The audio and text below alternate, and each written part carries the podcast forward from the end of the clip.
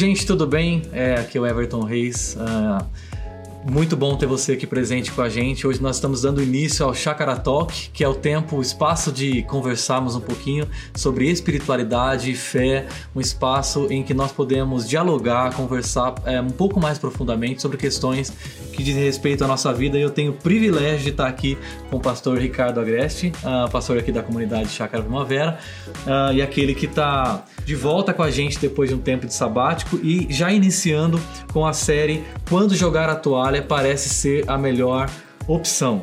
Ricardo Agreste, é, tudo bem? Tudo jóia.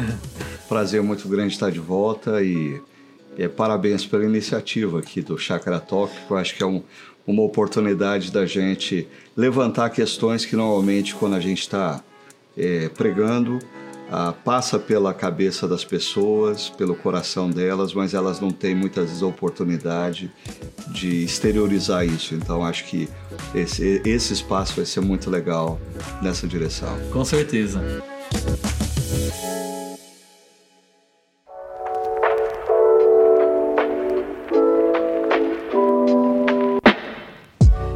Nesse primeiro episódio do Chakra Talk, esse tempo de conversa, eu queria já começar perguntando, é, Ricardo, diz para nós um pouquinho da, da, do que motivou essa série de mensagens, quando jogar a toalha parece ser a melhor opção. O que, que motivou isso no seu coração? Ah, como que, qual que é o background dessa série? O, o que me motivou a essa série foi a minha própria experiência de vida pessoal. Eu em dois momentos da minha vida mais recente, eu experimentei assim um momento onde eu, é, como diz o americano, senti que eu bati no muro. Eu cheguei a um ponto de cansaço, de exaustão. A primeira vez que isso aconteceu foi no finalzinho de 2013. Existem vários fatores que hoje eu identifico que contribuíram para isso. Quando eu volto para as minhas atividades na igreja ah, no início de 2014, depois de três meses é, afastado, as pessoas vêm e perguntam para mim aí pastor tudo bem? Tudo jóia? Pronto para outra? E eu ah, eu tinha lido acerca dessa situação estudado refletido e eu sabia que eu, eu não estava pronto para outra e uhum. ninguém deve estar pronto para outra. Uhum. E que se algumas mudanças não acontecessem na minha estrutura de vida, é, fatalmente aquele nível de exaustão, de cansaço iria voltar. E os cinco anos que se seguiram é, foram anos ah, em que eu acho que eu desprezei outra vez essa necessidade de fazer mudanças estruturais na vida e quando chega no final de 2018, ah, eu outra vez constato assim que o meu tanque estava ah, completamente vazio. E quando você se depara com isso, você corre o risco de fazer bobagem. Você corre o risco de jogar a toalha em áreas que você não deveria jogar a toalha, né? Então, aconselhado por amigos mais experientes, maduros, mentores que eu tenho, a todos eles diziam: é hora de você fazer uma pausa, é, descansa, ah, repõe alguma das energias para que você possa então tomar decisões depois disso. Então, uh, tudo o que eu vivi nesses últimos anos e essa experiência nos últimos meses eh, contribuiu grandemente uh, para o meu desejo de compartilhar com a igreja algumas dessas descobertas através dessa série. Interessante que essa questão né, de pausar, a necessidade de parar, porque algumas pessoas optam muitas vezes não por parar, mas por tomar decisões que acabam destruindo coisas que elas construíram ao longo da vida. Uhum. Então, às vezes, parece que pessoas que estão vivendo essa experiência de esgotamento, quando chega um determinado momento da vida delas, elas estão sentindo esgotadas, elas tomam decisões muitas vezes não movidas por racionalidade. Então, parece que parar é, ter um tempo de pausa é, uma, é, uma, é a melhor opção para você até mesmo uh, encontrar mais razão, né? Uhum. Então eu creio que é, tenha sido essa a sua yeah. experiência. E, e, essa série é onde você compartilha o que você encontrou é, durante esse tempo de pausa? Aham. É, eu acho que assim, na medida em que você vai caminhando, você vai correndo no dia a dia, atendendo as demandas e enfrentando pressões, ah, você, as suas energias vão sendo drenadas e chega um momento que você entra numa zona de risco. Uhum. Nessa zona de risco, você uh, acha que você está em condições de tomar decisões sérias, mas qualquer decisão que você tomar naquela zona de risco é, pode ser altamente complicada e ter uh, efeitos colaterais na sua vida. Né? Uhum. E aí eu acho que entra a importância de você uh, ter práticas anteriores ao momento de crise, uh, que uma das práticas que eu sempre tive na vida foi a de ouvir pessoas que estão à minha frente, a ouvir amigos mais experientes, ouvir mentores espirituais. Então, no momento em que eu entro nessa zona de risco, eu tenho uma prática de vida que é não tomar decisões sem ouvir uhum. pessoas que têm para me dizer o que muitas vezes eu não quero ouvir. Uhum. E a partir daí ah, eu tomei a decisão de parar. Agora, eu só queria dizer uma coisa. Ah. Assim, eu não acho que, que, que todo mundo deve viver ah, o que eu e outros líderes temos vivido. Ah, eu, eu dizia numa conferência alguns meses atrás que ah, o que eu ah, tenho experimentado na minha vida ah, e mesmo os seis meses de, de, de, de afastamento uhum. das atividades, alguns pastores veem isso como um, um prêmio uma licença prêmio, né? E eu costumo dizer não, ah, isso é misericórdia, é graça uhum. ah, da minha comunidade, das pessoas que me cercam, é, pela minha irresponsabilidade de não levar a sério a princípios como sabá, uhum. a princípios como você precisa. A, a ideia não é que você deva correr 10 quilômetros para depois beber água. Uhum. O ideal é que você aprenda a, a cada mil metros beber água. E aí você não vai precisar parar quando você completar 10 quilômetros. Eu tô, você tá falando, eu tô me lembrando aqui de uma música que tá fazendo muito sucesso hoje, do Thiago York cham, é, chamada Alexandria. Ele diz que a gente queima todos os dias mil bibliotecas. Ele diz assim no refrão da música: gente demais, com tempo demais, falando demais, alto demais. Vamos atrás de um pouco de paz. E é muito interessante que, assim, no meio de tantas vozes, redes sociais, que você comentou ontem na mensagem sobre rede social, tanta gente falando, tanto, tantas vozes, saber a voz que você deve ouvir é uma arte. Com certeza. a grande pergunta é que voz ouvir uhum. e mais. Como eu ah, colocava ontem na, na, na nossa reflexão, eu acho que as redes sociais têm um grande poder de gerar em você sentimentos de comparação, uh, sentimentos uh, de ansiedade, uhum. sentimentos de insatisfação. Então, por exemplo, você decide que você só vai seguir a pessoas que efetivamente têm um conteúdo para oferecer e você decide seguir uh, dois ou três caras. Até o momento em que seu amigo numa num grupo de WhatsApp, compartilha com você um texto de um cara que você não segue, uhum. e aí você fala: puxa vida, eu, eu deveria estar tá seguindo esse cara. E aí você começa a, outra vez a acrescentar e seguir uh, um monte de gente. Na verdade, uh, o que a gente está assistindo hoje na dimensão da comunicação é um uhum. verdadeiro buraco negro. Né? O buraco negro é excesso de massa. Então chega um momento. Uh, que eu acho que as redes sociais estão criando isso, na verdade você não consegue mais reter nada.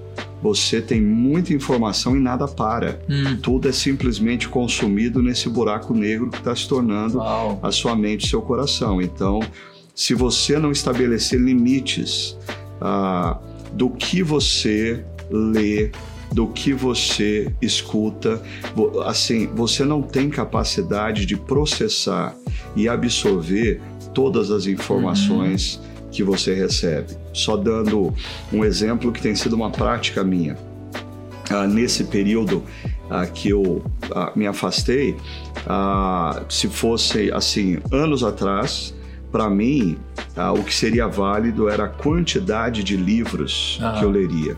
Ah, hoje não. Ah, hoje, por exemplo, é, desse período tem talvez ah, três livros que ah, eu tive que ler duas, três vezes, ah, porque eu queria de fato ter tempo de absorver algumas ideias, processar essas ideias e perceber como colocá-las em prática na minha vida, ah, no meu ministério, na minha caminhada. Mas as redes sociais geram hoje uma necessidade de você ah, ler, ler, ler, ter, ter, ter, Consumir, e você né? não tem tempo para parar Aham. e processar. Uau, né? É, é interessante, a gente fica tentando até postar corrida às vezes, né? Quantos livros eu li, quanto, quanto, quanto conteúdo eu tive acesso, né? Eu acho que a gente, até mesmo esse, esse negócio de rede social, né? Hoje a gente vive numa sociedade muito de imagem, do que eu pareço. E a rede social mexe muito com a gente, porque Uhum. é interessante, a gente às vezes parece que tem comichão, né? Assim, a gente é, não consegue ficar um minuto ou um dia. é, não sei se a gente precisa de um jejum de mídia social, não sei se alguma coisa assim, né? Mas parece que tem comichão, aquela necessidade de pegar o celular e ver o que tá acontecendo com fulano de tal, com fulana de tal, é, dar uma olhada nos stories, dar uma olhada no, no- no- no feed, o que estão postando, o que, que tá acontecendo na vida do outro. Isso gera esse sentimento de comparação, né? Eu acho que talvez esse insight seu aí da questão da comparação, da- que gera infelicidade, que gera, gera depressão, parece que a vida do outro sempre é melhor que a minha, né?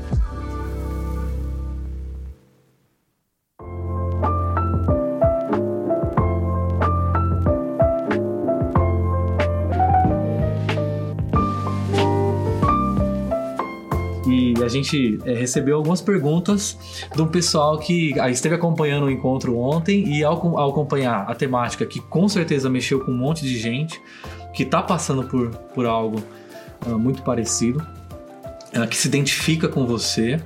É, eu acho muito valioso da sua parte você é, abrir isso, você mostrar, se mostrar vulnerável e compartilhar isso, porque muitas pessoas se identificaram. A gente teve aqui ah, pessoas trazendo algumas perguntas para nós. Eu gostaria que a gente conversasse um pouquinho sobre o que a gente tem aqui. Ah, uma uma ah, mãe ou pai diz assim: Minha filha não sai das redes sociais, eu não sei o que fazer. Eu também não sei se funcionaria proibir. Eu fico com medo se estou errando, mas não sei. Essa pessoa está perdida. Não sei o que fazer.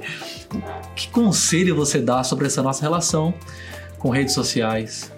E aí, pais têm que proibir mesmo? Qual- co- como orientar? O que fazer?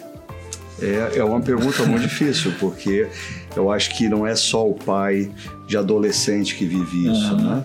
Ah, os meus filhos já são adultos, mas não poucas vezes a gente está num almoço juntos depois de meses que a gente não consegue reunir a família e eu percebo que os olhos estão voltados para a tela do celular e não um para o outro, né? Uhum. Então é, é- não é um mal do adolescente. Agora, honestamente, acho que é uma mãe, né, que faz essa pergunta. Eu não sei se eu tenho ou, ou bem possivelmente eu não tenho uma resposta precisa para ela. Eu só diria ah, algo para essa mãe e para todos nós, né, que, que estamos refletindo sobre esse tema. Ah, hoje em dia ah, existe uma grande discussão entre especialistas ah, relacionadas à dependência que a tecnologia tem gerado, ou seja, alguns especialistas têm tratado essa dependência assim como uma pessoa que depende de drogas, depende de álcool, depende, ah, gera uma compulsão. Ou seja, e aí duas coisas eu acho que a gente tem que parar e pensar. Uhum. É, primeiro, quando a pessoa entra num grau de compulsão doentio, ela não vai conseguir sair sozinha. Da- Deixa de ser uma questão de determinação pessoal. A pessoa não tem mais determinação pessoal. Ela se tornou refém do seu próprio desejo. Então não adianta dizer para a pessoa: você precisa ter determinação, você precisa ter disciplina. É assim um, um- um alcoolista que entra num grau a, a de enfermidade, de dependência, não basta você dizer isso para ele, ele não vai conseguir. Uhum. Então, o segundo fator, essa pessoa vai precisar de ajuda externa. Vai precisar de ajuda externa. Agora, um terceiro fator aí que eu queria acrescentar isso e que para mim é muito sério, porque em qualquer área de compulsão, seja para bebida, seja para medicação, seja para tecnologia e internet. Ah, nunca, nunca uma pessoa que se tornou refém de algo vai admitir que se tornou refém. Ela sempre vai dizer? Ela sempre vai racionalizar uhum. e dizer: não, não é bem assim, é. não, essa é a sua opinião, não, essa é a sua visão. Então, quando você lida com uma pessoa que entrou num grau doentio, uh, nós temos um problema, porque ela não vai reconhecer isso por si só.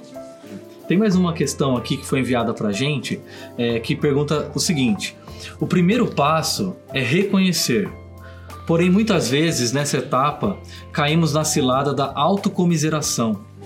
Parece que, mesmo se não queremos ser eternas vítimas, então como reconhecer sem cair nessa cilada? Muito importante essa pergunta, porque a gente vive numa cultura onde uh, os dois extremos são incentivados. Ora, a gente é incentivado à autoexaltação. Ora, a gente, devido a algumas palavras, é movido à autocomiseração. Né?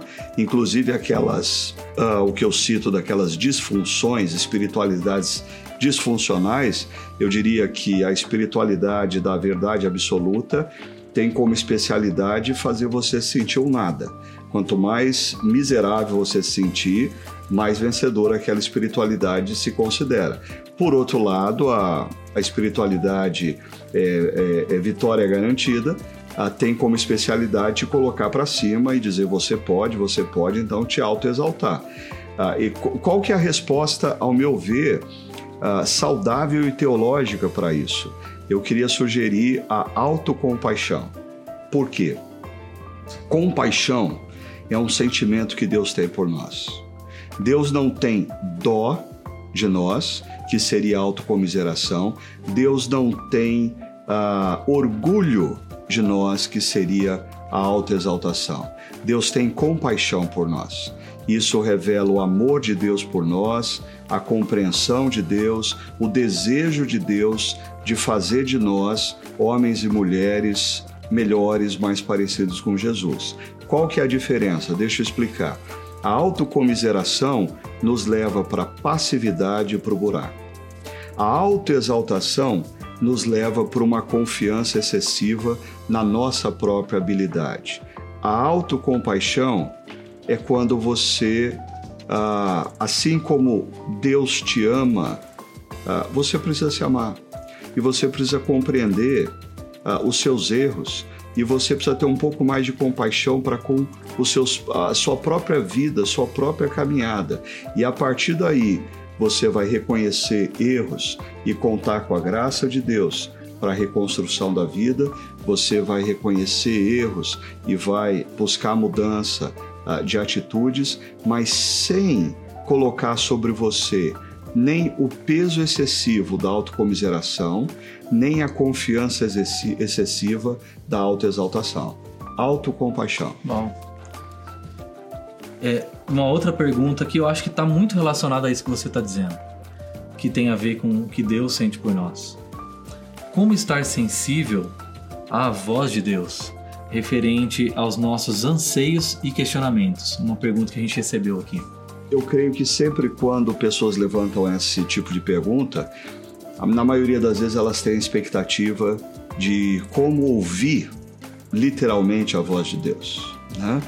E e eu creio que Deus pode se manifestar dessa forma, mas ao longo da história Deus se manifestou ah, através da Sua palavra ah, e Deus tem colocado nas nossas vidas eh, pessoas eh, experientes e maduras que nos ajudam a compreender a vontade dele, especialmente em tempos de cansaço, exaustão, que são tempos de confusão. Então eu diria, como ouvir a voz de Deus? Primeiro, é, compreendendo a palavra de Deus, né? é, detectando os princípios da palavra de Deus para as nossas vidas. Ah, se eu estou numa bifurcação e a palavra de Deus num assunto é clara em dizer que a, a minha tomada de posição tem que ser A e não B, ah, eu não tenho o que discutir. Ah, se eu quero viver debaixo da sabedoria de Deus, eu tenho que optar por A. Mas às vezes essa situação se torna confusa, não porque a palavra de Deus não é clara, mas eu estou vivendo um momento de cansaço e de exaustão. E aí entra a importância de nós termos uh, vozes de pessoas mais experientes e mais maduras que possam nos ajudar na compreensão da voz de Deus. Uh, eu acho que é mais ou menos a analogia que eu usaria é a de Eli e Samuel. Né? Samuel é, é um menino e ele precisa aprender a discernir a voz de Deus em meio às muitas vozes. E para isso ele precisa de alguém que tenha mais experiência nesse negócio de ouvir a voz de Deus. Que bacana. É uma pergunta que talvez assim tenha a ver com teologia, mas também pastoral.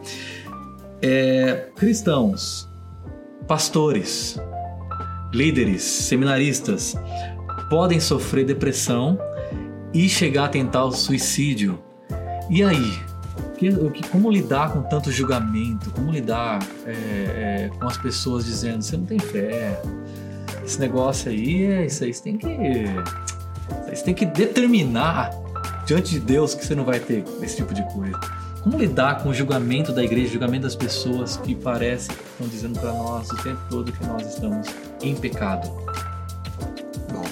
É, aí eu não sei, você fez várias perguntas. Eu fiz várias, né? Eu misturei aqui pergunta. com a minha. É, primeiro, a sua pergunta é se um cristão pode ter depressão ou pode tentar o suicídio.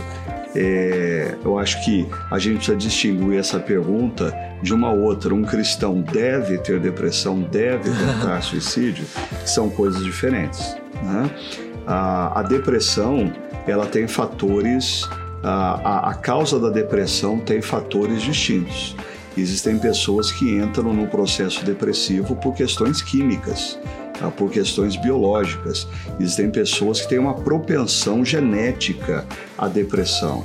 Logo, a gente precisa ver a depressão como fruto ah, do desequilíbrio gerado uh, pelos nossos primeiros pais quando eles viram as costas para o Criador. Hum. Quando os nossos primeiros pais dizem: uh, Deus Criador, muito obrigado pela tua ajuda até aqui, mas a partir daqui a gente cuida da nossa própria vida. Isso gera um, um, uma desestabilização em toda a natureza, inclusive no nosso organismo. Eu costumo dizer, é a partir daí que algumas células do meu organismo começam a se reproduzir de maneira disforme, gerando câncer. Tá? É aí que as minhas emoções elas começam a, a, a serem trabalhadas de forma a terem nós e que vai me propiciar a depressão. Então, a depressão é fruto da queda.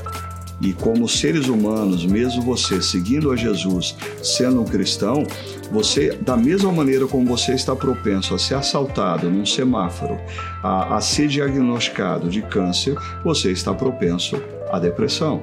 Por isso você precisa estar sempre atento.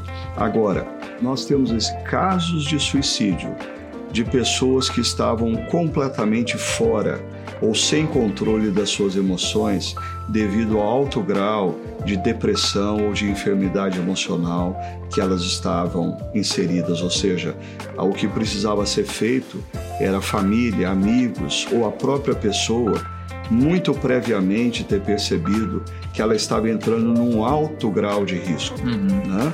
Então nós não podemos julgar pessoas que chegam a esse extremo, mas elas não tinham mais qualquer controle uh, ou capacidade de lidar com as suas emoções e com o seu raciocínio.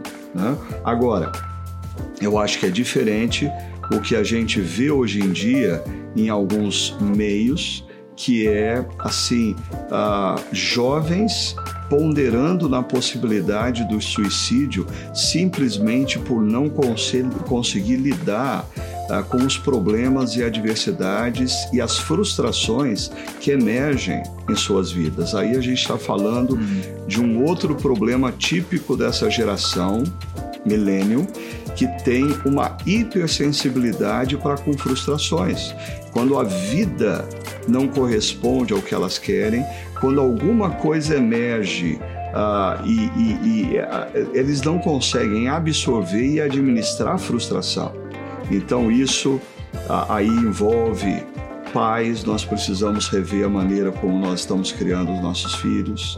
A gente que lida com adolescentes e jovens na igreja precisam rever a, como lidar com esses jovens e adolescentes. Então acho que a gente tem o suicídio numa dimensão de como fruto de uma enfermidade, no qual a pessoa não tem mais controle do seu raciocínio, das suas emoções, e a gente tem um triste modismo relacionado ao suicídio hoje em dia, uh, que é fruto dessa nossa incapacidade de lidar com a vida quando a vida nos diz não. Esse fato de que adolescentes e jovens hoje estão entrando em depressão e, e, e cometendo suicídio, ou pelo menos tentando em muitos casos, já não é mais uma opinião pessoal.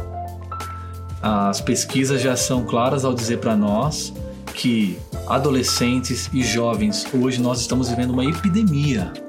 Isso é uma coisa séria que está acontecendo. Uh, Estados Unidos, tem muita pesquisa rolando nos Estados Unidos, no Brasil já é fato, e a gente está entrando agora no setembro amarelo né, que vai focar inclusive nas causas e na prevenção do suicídio de jovens, que talvez seja o grupo maior de risco, né? Que, que dicas você daria uh, ah, para jovens e adolescentes? E, ou até mesmo para pais que estão perto de jovens e adolescentes, estão criando. Uh, como a gente consegue é, criar mecanismos, ferramentas, hábitos, o que, que a gente precisa ter para lidar com isso, porque é, é, é epidêmico, é, é, é, cultural, é sociológico, isso envolve todos nós. Como que gente, o que a gente desenvolve? O que a gente precisa ter? Eu, eu acho que é muito complexa a situação, porque ah. ah, dias atrás eu, eu estava ah, tomando um café com uma jovem ah, de 21 anos de idade e ela estava compartilhando comigo é, as suas lutas, as suas frustrações e o seu momento de vida.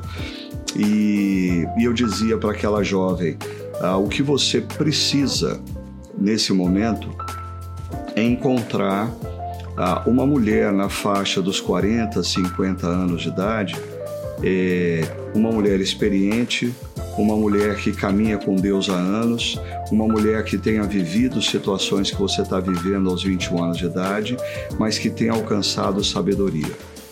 Aí a segunda parte da minha fala para ela foi: mas infelizmente você está em apuros, porque a nossa cultura gerou mulheres com seus 40, 50 anos de idade que desejam ser tão parecidas com as adolescentes que as adolescentes não têm ponto de referência uhum. de mulheres aos 40 e 50. Isso está acontecendo, ah, eu diria, eh, em muitos ministérios relacionados à juventude nas nossas igrejas.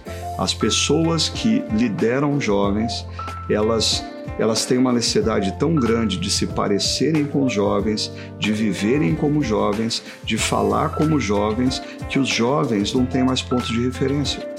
Aí, aí eu queria fazer uma ponte para algo que eu li há muitos anos atrás de um dos meus autores é, prediletos e mentores à distância, né, o Eugene Peterson, uhum. que quando um, um pastor escreve para ele dizendo que ele foi convidado para ser pastor de juventude numa igreja, mas ele diz para o Eugene Peterson: Mas você sabe, eu, uh, eu já tenho uma idade X, eu não tenho o jeitão do jovem, eu não sei falar como jovem. Uh, é, você acha que eu devo aceitar? E o Eugene Peterson diz: bom, é por você ter o jeitão de adulto, por você ter vida de adulto, por você já ser casado, por você já ter filhos, você deve aceitar, porque você precisa oferecer para os jovens um ponto de referência e com a sua vida você tem que dizer para eles: pode se tornar adulto, não tem problema. Vocês não precisam ter medo de se tornarem adultos. Então perceba como a situação é complexa. Por um lado, nós temos uma geração em que os pais ah, procuraram poupar os seus filhos de frustrações. Então, quando eles tinham quando eles não eram escolhidos pelo professor da escolinha de futebol para jogar no time titular, o pai voltava para casa dizendo para o filho: Ah, mas você é o melhor jogador daquele time. O professor não reconhece isso, mas você é o melhor jogador. E esse cara cresceu com a ideia de que ele é o melhor jogador. E quando ele entra no mercado profissional e ele não passa nas entrevistas e ele fica seis meses desempregado porque ninguém escolheu ele, ele entra em crise porque ele não está preparado para lidar com a frustração. Mas as nossas igrejas também têm trabalhado com jovens não na perspectiva de convidá-los à vida adulta, mas de mantê-los numa adolescência. Então a gente fala muito ah, da síndrome de Peter Pan, ah, do mundo da terra do nunca, mas eu provocaria você e muitos outros aqui dizendo que muitas das nossas programações com adolescentes e juventude nas nossas igrejas ah, não passam de reprodução da Terra do Nunca. É um encontro de Peter Pans. E aí a vida não é isso. E quando eles entram na vida Quantas vezes eu tenho assistido jovens que se casam, se casam tarde e o casamento não dura um ano. Por quê? Ah, porque eles não estão preparados para lidar com dificuldades, com problemas, com frustrações. Nós precisamos, pais, rever a nossa forma de lidar com os filhos, mas igreja também, nós precisamos repensar qual é a nossa missão junto a adolescentes e jovens. É, você lá no comecinho você falou pra gente sobre a questão do sabá. E tem uma questão aqui que a gente recebeu que, que diz o seguinte pra gente: seria o descanso do sábado uma ordenança bíblica contra o burnout? Com certeza, eu acho que eu gosto de olhar uh, ah, para a Bíblia e, e identificar os princípios da Bíblia como sabedoria. Né? Eu acho que Deus nos dá princípios não para nos roubar o prazer, uh, mas Ele nos dá princípios para que tudo nos vá bem. Essa é uma frase que é repetida várias vezes na Torá. Né? Esses princípios que hoje te ordeno, te ordeno para que tudo te vá bem. E um deles é o Sabá. Ah, seis dias trabalharás e no sétimo descansarás. Agora, aí eu acho que isso daria uma discussão de um podcast inteiro. Primeiro, porque a gente não pode se esquecer que o princípio é antes do sabá, seis dias trabalharás. Boa. E eu acho que muitos de nós entramos no sabá trabalhando porque nós não estamos trabalhando como deveríamos nos seis dias. Então, a gente não tem a disciplina necessária, a gente não tem é, a gente não sabe como trabalhar bem e aí a gente não dá conta de fazer o que a gente deveria ter feito em seis dias e aí a gente entra no sabá. Segunda razão pela qual a gente entra no sabá, a gente não colocar limites.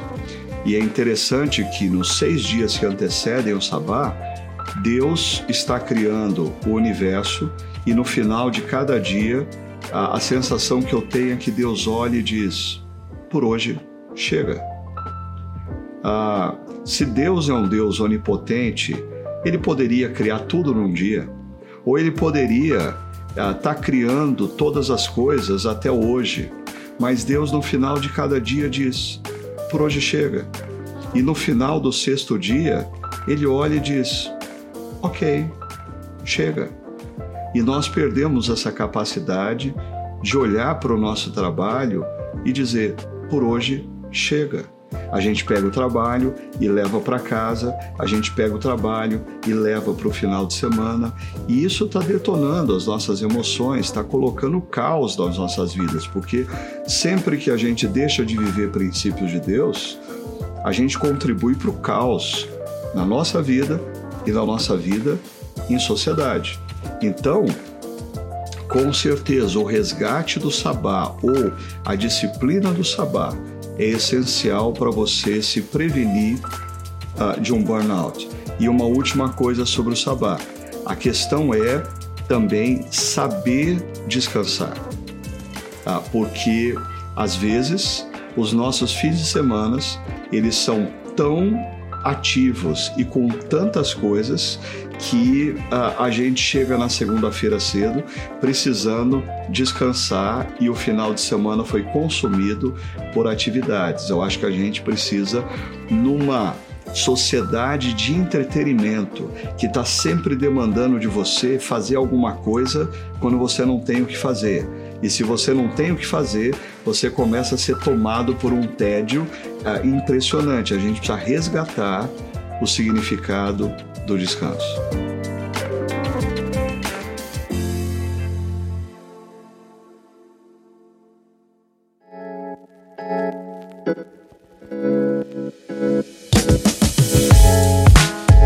vou fazer o seguinte: eu queria que a gente finalizasse e que você indicasse para o pessoal, já que a gente vai passar, hoje a gente começou ontem nossa primeira reflexão sobre essa série e as pessoas vão ter a oportunidade de refletir ao longo do mês. Quais é, você tem livros para indicar? Ah, você tem alguma referência? O que você indicaria para o pessoal poder ir refletindo ao longo da semana sobre coisas que nós estamos refletindo durante a semana e a gente ter, ter algo para aprofundar uh, essa reflexão? Bom, uh, eu creio que é, eu fiz menção durante a reflexão de um livro do N. Cordeiro, Andando com um Tanque Vazio. Né? Uh, existe é, um livro é, clássico uh, de muitos anos atrás é, chamado Ponha em Ordem o Seu Mundo Interior. Né? Eu acho que quem não leu esse livro ainda precisa ler. E uh, eu tenho sempre, aqui possível, feito a alusão a esse livro do Kerry Newhoff, que infelizmente não está em português, mas o título dele é Didn't See It Coming. Ele não trata exclusivamente uh, do cansaço e da exaustão. Ele trata de sete situações que líderes acham que nunca vão viver e que de repente eles estão inseridos nela. Aí uma delas é ah, o burnout, o cansaço, a exaustão, mas ele trata sobre alguns outros tópicos que eu acho que está relacionado isso, que são as decepções, ah, as adversidades e coisas desse tipo, né? Bacana. Muito obrigado, Ricardo Agreste. Espero que essa seja é só uma pitada, um primeiro uh, momento aí para a gente ter muita reflexão ao longo da semana, nos nossos grupos pequenos, ao longo do mês nas reflexões de, de nos encontros de reflexão, mas eu quero é, assim grandemente agradecer a sua presença com a gente.